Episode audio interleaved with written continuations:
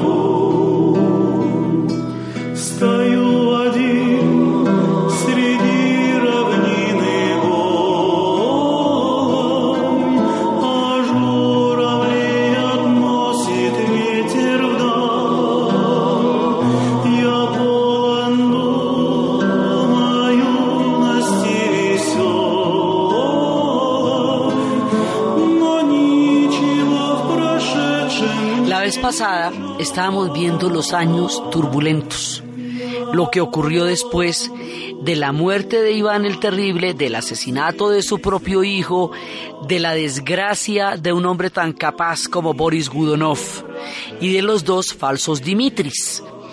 Entonces estábamos viendo cómo Boris Gudonov, que tenía todas las condiciones para poder gobernar, tuvo la mala suerte de que le tocaran el hambre y la peste y hubieran entonces cuestionado su origen tártaro y habiendo dicho que él no era legítimo por eso y salieron después los falsos Dimitris y entre una cosa y otra se acabó la dinastía de los Rurik de esta primera dinastía de los eslavos y los varegos, y hubo un vacío, no porque no hubiera exactamente un zar, sino porque los zares que había ahí no tenían el reconocimiento ni la legitimidad de la sociedad y de los boyardos. Entonces sigue habiendo gobernantes, pero los gobernantes no dan pie con bola y no logran conjurar la crisis. En este momento, la dinastía de los Rurik va a ser la que vaya a vivir toda la historia asiática de Rusia porque todo el peligro viene desde el este, viene desde los mongoles y, lo que pues que en ruso van a ser los tártaros. Ya cuando montemos la dinastía Romanov, la dinastía Romanov va a ser la parte europea de la historia de Rusia. Y estas dos dinastías le dan a Rusia un carácter euroasiático, asiático por el tiempo de los tártaros y europeo por el tiempo de los Romanov, porque los tártaros fueron los que le tocaron a Rurik y a, a toda la gente de, la dinastía de, de Rurik y de los varegos. Como ya los tártaros empiezan a salir de nuestro relato, ya los mongoles poco a poco van a ser derrotados canato por canato y todo eso se lo van a tomar los rusos. Aquel que quiera una buena historia de Batú, el que el mongol que asoló Rusia, hay un historiador que se llama Vasily Jan Vasily Jan, que es un gran historiador, y él tiene una magnífica historia de Batú, que es el que el periodo de los mongoles, que ya empiezan a ser una parte que se desvanece en nuestro relato. Entonces aquí estábamos en un problema tan serio de legitimidad de gobierno que mientras tanto los polacos se nos fueron metiendo al rancho rápidamente y hubo un momento en que Polonia alcanzó a llegar hasta Moscú, los polacos alcanzaron a llegar a Moscú y ya el peligro fundamental de que los polacos llegaran a Moscú es que ahí se pudiera instaurar la fe católica. Y acuérdese que el problema más serio aquí es el cisma entre la Iglesia católica y la Iglesia ortodoxa, y que Rusia, como heredera de Bizancio y como tercera Roma, y como baluarte de la fe ortodoxa, no podría permitir que el catolicismo se instaurara en Moscú porque se rompería la, el eje mismo constitutivo de la nación. Entonces no se puede. Entonces ya cuando los polacos están en Moscú, cuando han avanzado por todo el, el territorio, entonces en momentos ya la cosa es dramática y toca hacer algo. Entonces se reúnen ahí sí todos los boyardos que durante el tiempo de, de, crisis y de caos lo que habían hecho era pelear unos con otros y se ponen de acuerdo para la foto porque donde no se pongan de acuerdo para la foto no hay foto. Y por el otro lado, los conventos, los monasterios lideran una resistencia para salvar la fe ortodoxa de la inminente llegada de los polacos católicos a Moscú. Y son estos monasterios, esta fe ortodoxa, estos monjes que están en los monasterios, alrededor de Moscú hay un montón de monasterios, de una belleza además sobrecogedora. Y eso está lleno, lleno, lleno, lleno de monasterios y hay, además cada vez están haciendo más y están los más antiguos porque los tiempos actuales son tiempos de recuperación de esta antigua fe. Entonces, en esos monasterios, que hoy son lugares turísticos también, fue donde se lideró la resistencia para salvar la fe. Entonces, puestos de acuerdo toda la gente de la iglesia ortodoxa y puestos de acuerdo los boyardos. Entonces ahora vamos a nombrar un zar de una nueva dinastía.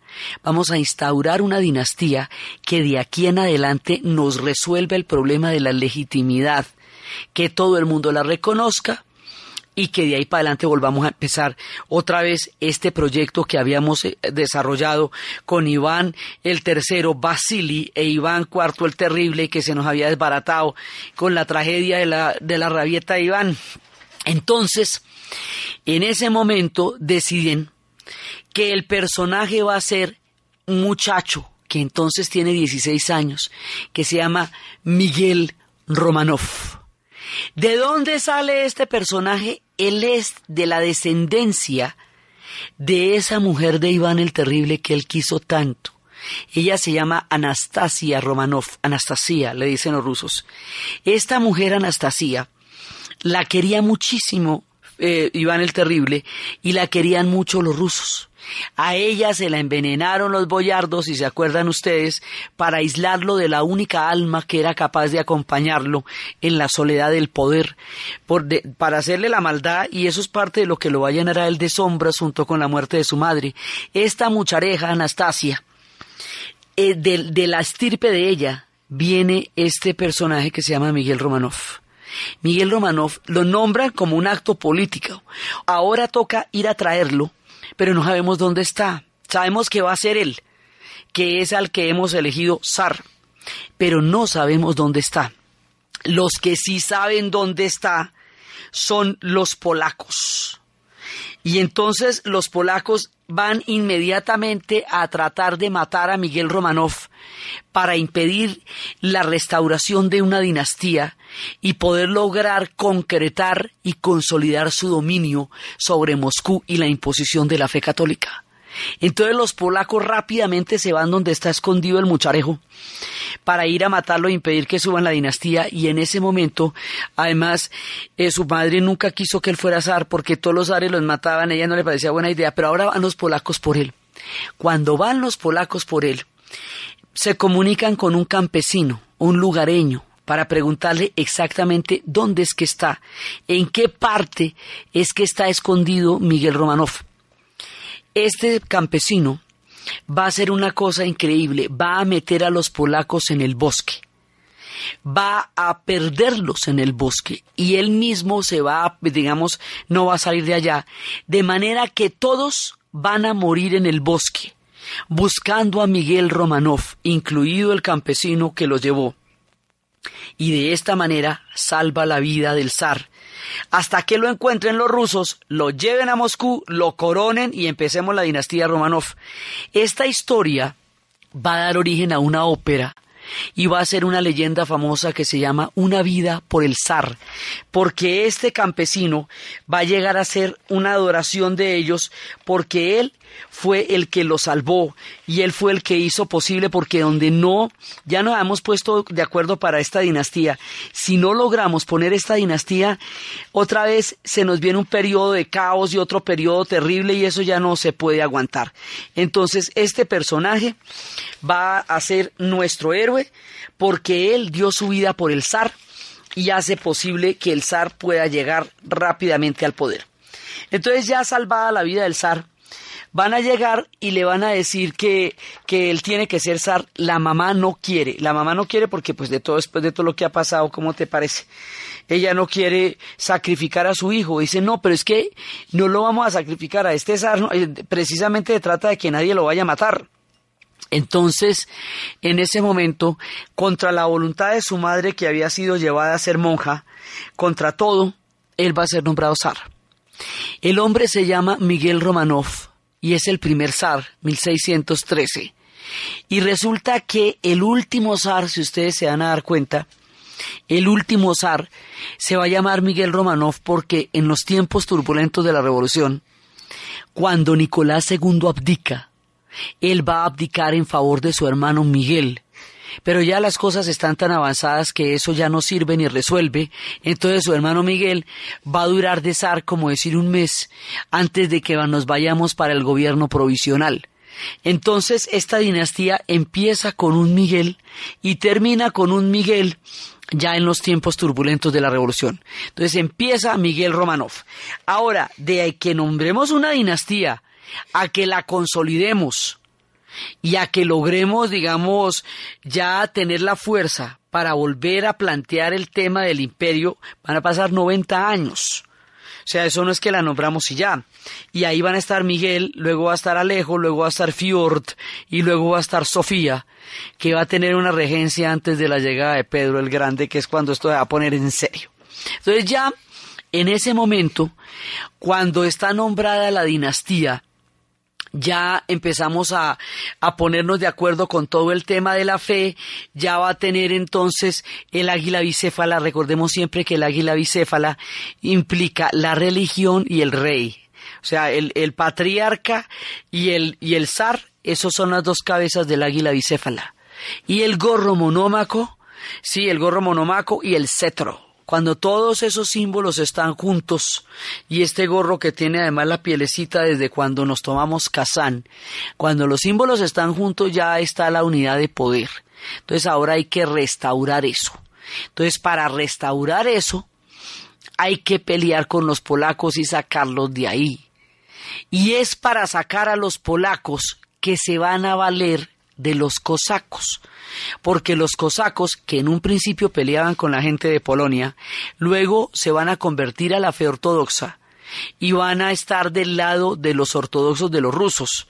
Pero los cosacos son una gente incómoda porque ellos están por todos lados y ellos están en todas las rebeliones, ellos, eh, hemos dicho, son, solo se obedecen a ellos mismos, son indómitos, son salvajes, borrachos, saqueadores, tenían unas canoas por donde se metían a todos lados, a los lagos, o sea, los cosacos, usted cuando le levanta una fuerza de esas, después, ¿quién le pone el cascabel al gato? Se le vuelve muy complicado.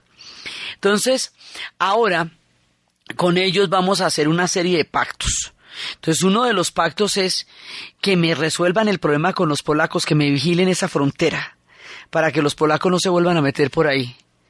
Y el otro tema que vamos a hacer es que nos vamos a ir más allá de los Urales. Y más allá de los Urales queda la Siberia. Y van a empezar a dominar la estepa. Cuando los rusos se recuperan, cuando están un poquito aliviaditos, cuando Rusia amanece mejorcita, gracias, se expande. Es su manera de explicar que ella está mejorcita. Entonces se van a expandir por la Siberia y luego se van a expandir y se van a volver a tomar Ucrania, que era la Rusia de Kiev, Bielorrusia y a montar otra vez nuestra Rusia eslava, pero ya con las grandes estepas siberianas. Y así pasamos de un punto en que casi, casi, casi se desbarata a un punto en que se va a volver otra vez grandota, grandota, grandota, porque ellos se recuperan, igual que los franceses se recuperan. Entonces, por eso era que Gorbachev, en la crisis más profunda de la, de la desintegración de la Unión Soviética, advertía, nosotros los rusos nos recuperaremos, porque de peores nos hemos alentado. Y cuando lo hagamos, entonces recordaremos a los que nos dieron la mano en estos días de crisis. Póngale cuidado. Los rusos son asombrosos y ellos cogen y después de estar en la remala, vuelven y se ponen regios y cachetoncitos. Entonces hubo un momento que esto casi desaparece, ya, ya, ya, mejor dicho, ya, ya tenían ahí nombrada, iban a nombrar otra dinastía católica polaca y ahora ya estamos como para irnos a mirar la Siberia. Ya en, un, en una vuelta de página ya estamos listos para ir a mirar la Siberia y empezar a consolidar un poder que de ahí para adelante el mundo lo va a saber.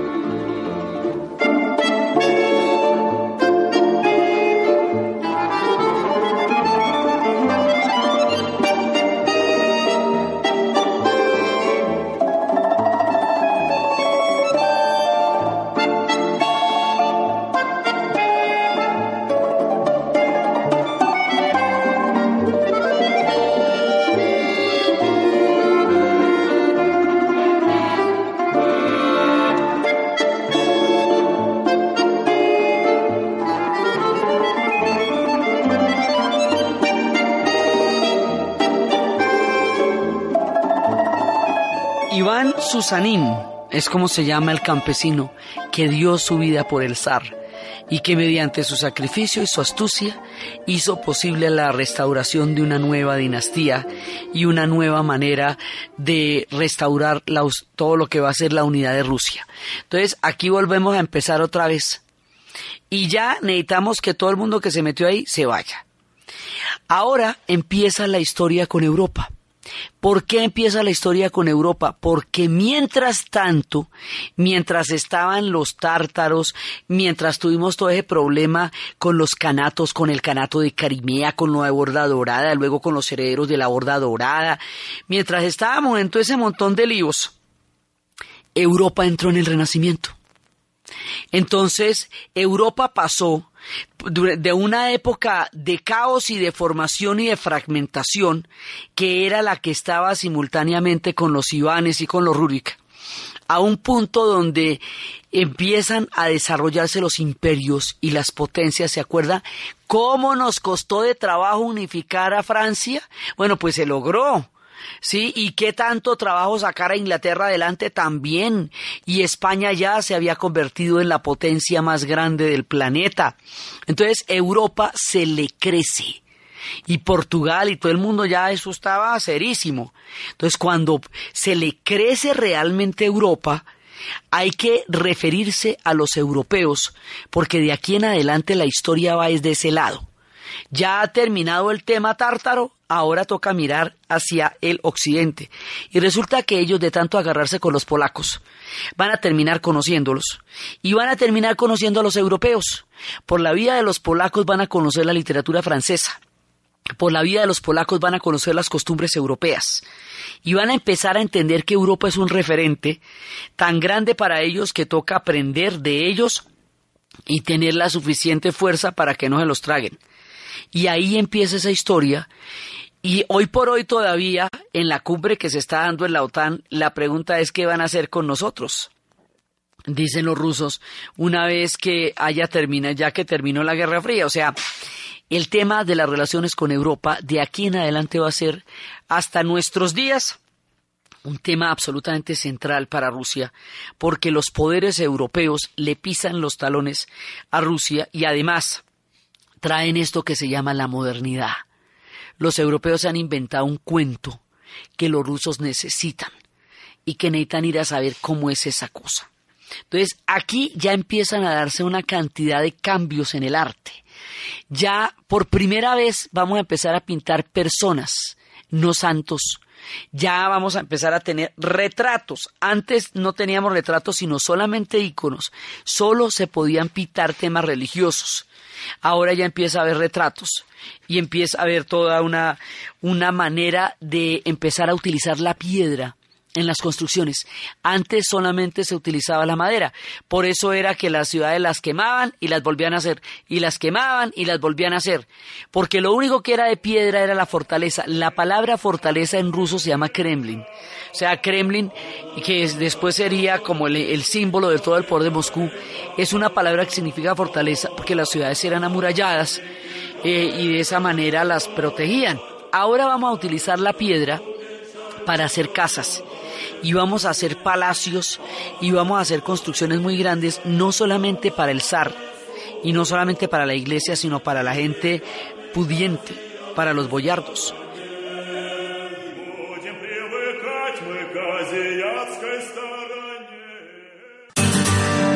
Historia del mundo de Caracol Radio con Diana Uribe.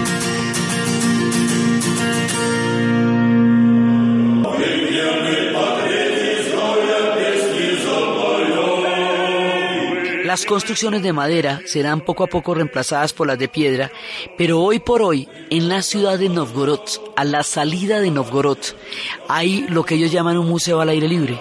Y ese museo al aire libre son una serie de casas de madera con sus chimeneas y con, sus, con su estructura muy particular que nos reflejan cómo fue toda Rusia durante tanto tiempo hasta que empiezan a utilizar la piedra en las construcciones. Ya empiezan a hacer palacios poderosos, ya empiezan a crear cosas, digamos, que tengan todos unos estilos europeos. Pero entonces pasa una cosa muy chistosa. Como los estilos llegan después, pues ya en Europa ya han pasado de moda. Ya en Europa eso ya no se está usando. Ese estilo que pasó de moda llega a Rusia pero llega en perfecto porque como ya pasó ya saben cómo se hace. Entonces los rusos hacen el estilo tardío, que llaman ellos. Eso nos pasa también a los latinoamericanos y eso lo hace, lo hace visible un libro de Carpentier que se llama Tientos y Diferencias. Dice aquí también las modas llegan cuando ya no están por allá. Entonces, los rusos empiezan a asimilar el estilo tardío pero lo hacen con una perfección sublime y tienen bastante más espacio para hacerlo que los europeos. Por esa razón, los palacios que uno ve en Rusia son del otro mundo. Son más magníficos, perfectos, gigantescos, fastuosos, fascinantes que los europeos, porque son los palacios europeos, después de que ellos ya no los están haciendo, hechos en divino, con billete, y cuando ya el estilo estaba totalmente perfeccionado, cogen lo mejor del estilo y empiezan a hacer los palacios. Entonces esto es de morirse los palacios que hay allá. Y empieza un mundo totalmente distinto a este tiempo turbulento que habíamos visto, porque esto ya se va empezando a poner fastuoso y se está empezando a poner chévere. Entonces ahora sí recuperemos Ucrania. Recuperemos Ucrania porque Ucrania es la Rusia de Kiev. Y ese es el origen de la madre. Acuérdese que eran Kiev y Novgorod, las dos grandes ciudades que habían dado origen a las Rusias. Y de pasada Bielorrusia. Entonces, Rusia, Ucrania y Bielorrusia son las rusas eslavas, la Rusia eslava. Lo decimos porque aquí va a haber muchas Rusias. Después va a haber Rusias bálticas, transcaucásicas, centroasiáticas, de todo. Pero ahora vamos primero, lo primero, la Rusia eslava, que es de donde viene todo el núcleo histórico de la nación. Entonces vamos a por Ucrania y volvemos y nos la ponemos, quiere decir que sacamos a los polacos de ahí y logramos, y es en la época en que están sacando a los polacos cuando se da la leyenda de Taras Bulba. En un principio los polacos los derrotan, pero más adelante ellos van a derrotar a los polacos. Y con los polacos va a pasar una cosa muy particular. Los polacos van a asolarlos y van a ser fuertes y poderosos durante todos los años en que Rusia estuvo en crisis, en que Rusia estuvo en turbulencia, en que Rusia estuvo acéfala, en que Rusia estuvo perdida. Y llegaron hasta el punto de estar en la misma Moscú, en la mismísima Moscú. Rusia poco a poco, después de estos 90 años de, de fortalecimiento, se va a llevar a volver un poder que ni te comento. O sea, ya cuando lleguemos a los tiempos de Pedro y Catalina, esto es un imperio de Padre y Señor. Cuando Rusia, más adelante, se consolide como imperio y se vuelva poderosa y tremenda, Polonia se va a atomizar. Va a ser después cuando la dinastía Yangelo va a dividir la fortuna entre sus hijos y entonces se fragmenta, se atomiza cuando Rusia se une. Y cuando Rusia se vuelve el semejante imperio, y cuando vaya a salir más adelante la Prusia, y, y, cuando los austrias, los austriacos estén en su mejor momento de poder. Y ahí es cuando Polonia va a quedar enferma de geografía. Y ahí es cuando va a empezar a padecer y se la van a repartir varias veces. Y después va a volver a crecer y la meten en las dos guerras y todo y la suerte de Polonia desde el siglo XVIII hasta, hasta el siglo XX ha sido y en el XXI se nos está mejorando la cosa pero ha sido muy dura. Entonces es que aquí cambian las mareas en un tiempo la suerte iluminó a los polacos y los hizo poderosos y un gran ducado. Y en otro tiempo la suerte ilumina a los rusos y le quita el favor a los polacos y los polacos se van a debilitar y los rusos se van a poner muy fuertes y van a determinar de ahí en adelante el destino de Polonia como ellos quieran, cuando ellos quieran y de la manera que ellos quieran, lo que va a generar en Polonia un profundo resentimiento. Entonces, por eso les digo, esa es una historia dramática, la historia entre los rusos y los polacos. Por ahora hay que tenerlos a raya, derrotarlos y dejarme fuera de la frontera. Y para que no se me metan en la frontera, yo convenzo a los cosacos de que me hagan el favor y me vigilen esa frontera, que no me vuelvan a meter los palacos por ahí. Por eso es que decíamos que lo de Taras Bulba era la historia de la tragedia de su hijo enamorado de una polaca. Porque como las cosas ahora sí ya se vuelven en, en, extremo, entonces usted no puede andar teniendo ningún tipo de trato con los polacos, porque es la recuperación de Rusia y de la fe ortodoxa lo que hay detrás y la amenaza de los polacos pues es la amenaza del catolicismo. Entonces, teniendo a los polacos a raya, volvamos otra vez a lo que estábamos, en lo que estábamos. Toda la pelea por la siguiente expansión es el puerto de Smolensk. Por esa, esa es la ciudad por donde vamos a, a montar toda la, toda la historia. Entonces resulta que por el otro lado nos vamos por la Siberia. Y en la Siberia vamos a montar una industria de pieles y alrededor de las pieles vamos a cobrar impuestos. Y los impuestos que se cobren por las pieles van a llegar a las arcas del Estado. Y con eso es que se van a empezar a fortalecer y a sanear sus finanzas porque las pieles en Rusia créanme que se necesitan eso es demasiado frío. Entonces en la estepa siberiana los cosacos están a sus anchas también porque y pueden cabalgar infinitamente Ahí van los cazadores de pieles y detrás de ellos van a ir unos monjes que llamaremos los santones, que ahorita vamos a explicar quiénes son y qué hacen por allá tan lejos.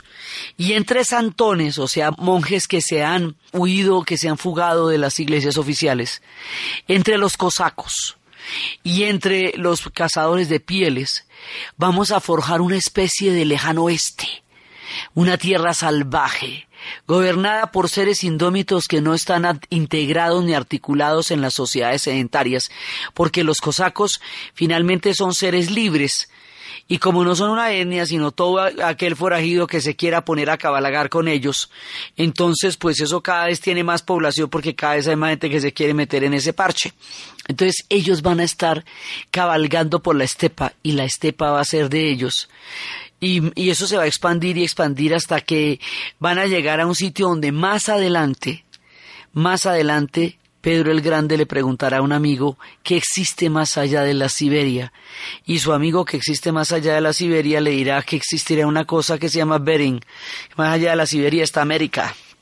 Entonces, resulta que ahora ya toda la Siberia que después va a ser emblemática en la historia rusa, ya sea por la por las terribles prisiones políticas y por todas esas cosas, sí, hasta por la estepa misma y el frío. Ahí ya estamos hablando de temperaturas de 50 grados bajo cero, suavecito sin ponernos más, 50 bajo cero es lo que se logra en la Siberia, ¿sí? Y en Moscú y en San Petersburgo 40, donde, donde hace más el, el clima es mejor. Entonces, imagínense esta gente dominando la estepa, pero ya con el mundo cosaco, dominando Ucrania, Rusia y Bielorrusia. Entonces ahora vamos a tratar de salir al Báltico y vamos a tratar de salir al Mar Negro. Son los últimos dos lados por donde queremos salir. Al Báltico no vamos a poder salir porque ahí están los suecos y los suecos todavía son muy poderosos y todavía van a dar una gran batalla.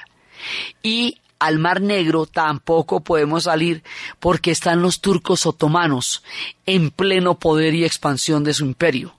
Entonces, a pesar de que no logremos salir al Báltico ni al Mar Negro en esta ocasión, porque ya llegará el momento en que Pedro saque Rusia al Báltico con San Petersburgo y Catalina lo haga al Mar Negro eh, a su vez. Pero en este momento, cuando estamos haciendo el primer intento, todavía no lo logramos. Sin embargo, no hay que desesperarnos. Ya tenemos la Siberia, la Rusia, la Ucrania y la Bielorrusia.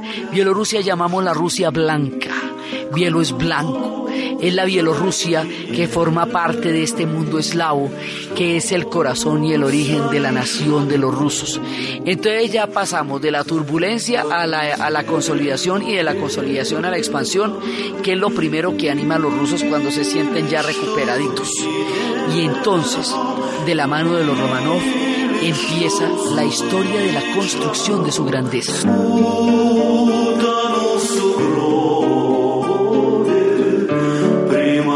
Pero no tan fácil, todavía nos queda un obstáculo más. Y es que va a haber un problema, un cisma dentro de la religión ortodoxa. Porque uno de los patriarcas, Nicón, se pone en el plan de revisar los textos griegos originales y decide que se ha contaminado la fe ortodoxa y que va a hacer una reforma. Y la reforma consiste en que ellos se van a dar la bendición. La bendición ortodoxa tiene un sentido distinto a la bendición católica. En la bendición católica usted se toma la frente en el nombre del Padre, luego el pecho del Hijo, luego a la derecha eh, del Espíritu Santo y a la izquierda, amén, ¿no es cierto? En la fe ortodoxa se toma la frente en el nombre del Padre, pero luego en el pecho, luego a la izquierda primero y termina en la derecha. O sea, ahí hay un sentido inverso. Originalmente se bendecían con dos manos y así es como están pintados en los iconos.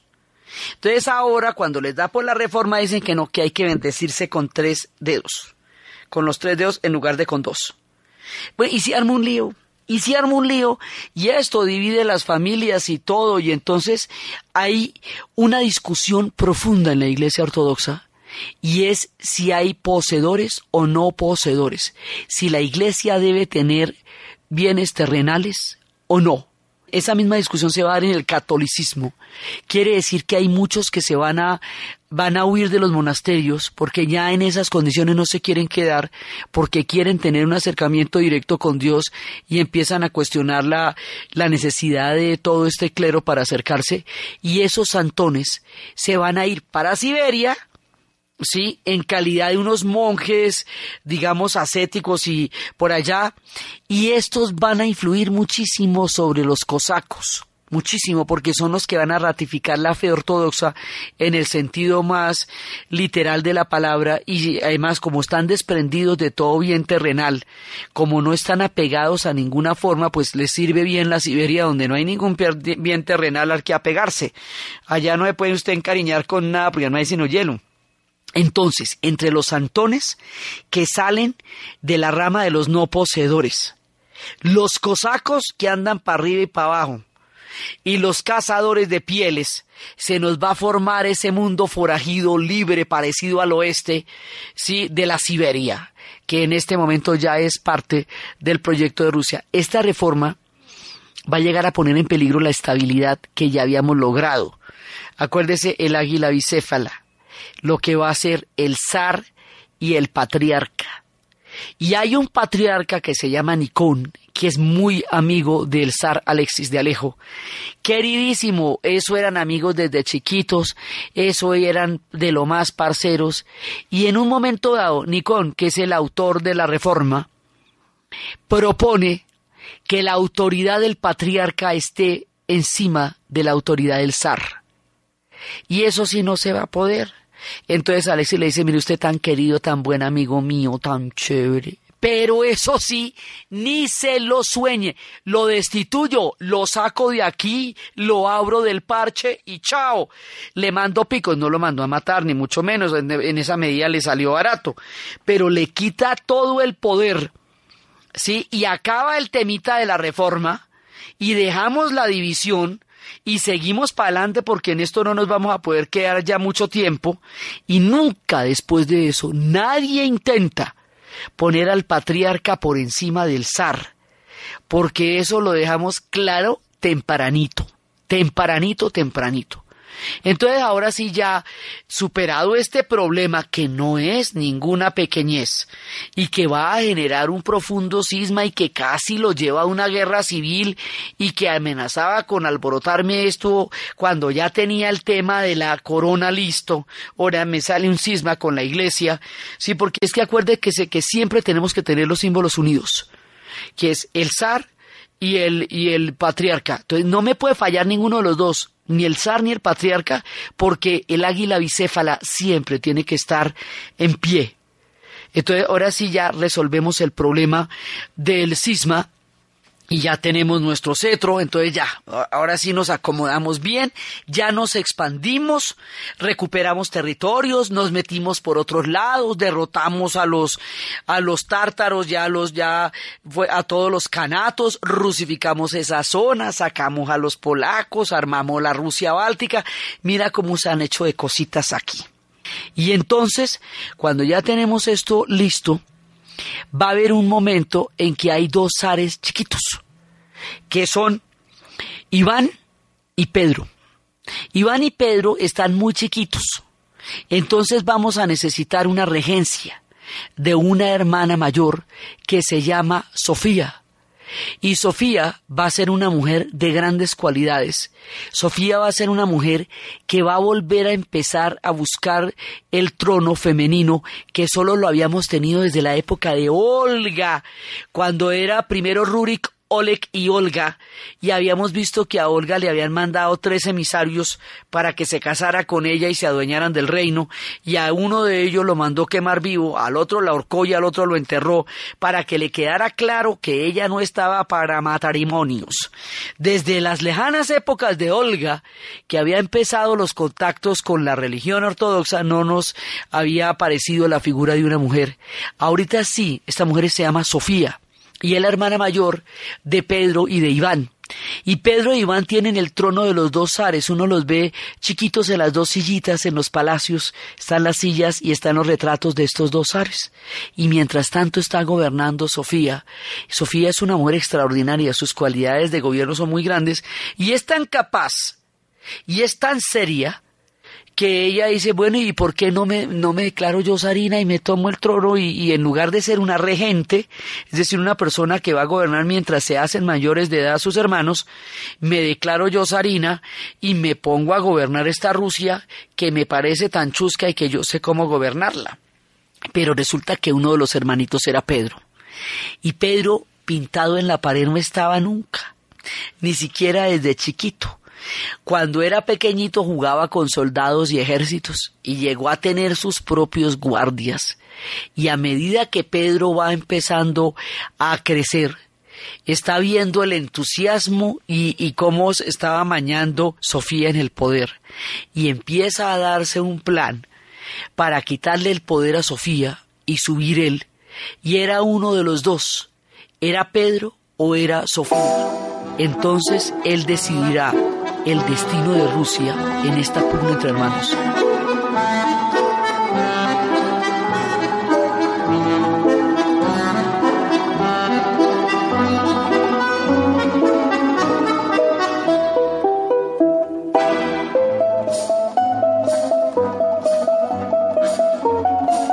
Entonces, lo que va a hacer Pedro es terrible, pues como pasan todas esas historias. Va a recluir a Sofía en un monasterio, que hoy, uno de esos monasterios grandes que hoy se visitan, y en ese monasterio la va a poner en un cuarto donde tenga una ventanita. Y como ella tenía una guardia privada que había desarrollado porque su plan de pasar de regente a zarina era apoyarse en la guardia privada que ella había hecho para que con ellos pudiera consolidar su poder una mujer extraordinariamente capaz como era ella.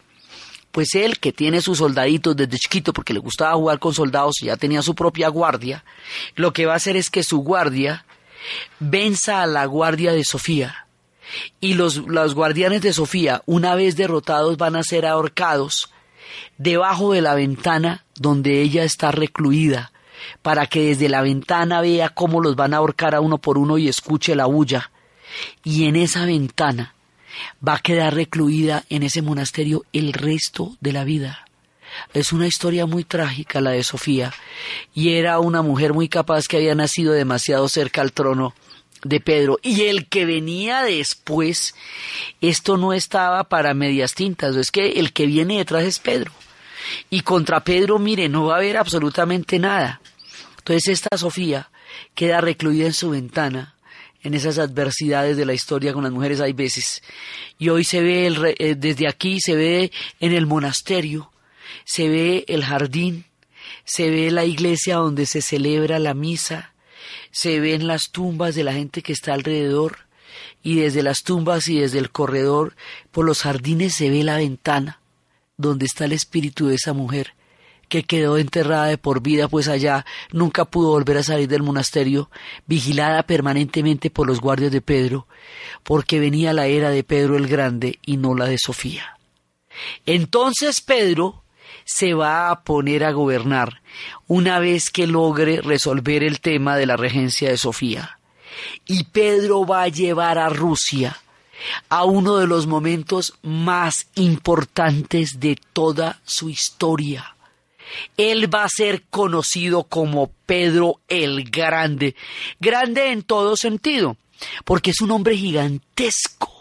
En el Kremlin están las botas de ese hombre que son unos botonones como, como de un gigante. O sea, el tipo medía más de dos metros. Era fornido, grandote, con una voluntad de hierro, con una visión importantísima. Él es el que cae en cuenta que Europa está como organizándose mucho y que cualquier día por la mañana se puede tragar a los rusos si los rusos no entienden el concepto de modernidad. Si no entienden eso que los europeos están inventando, van a terminar convirtiéndose en sus servidores y eso no va a pasar. Entonces se va a proponer modernizar a Rusia y lo va a hacer de una manera particular y va a llevar todo el proceso de europeización y va a llevar a Rusia al Báltico y va a fundar una gran ciudad. Y esto va a ocurrir entre 1672 y 1725 que es cuando vive Pedro.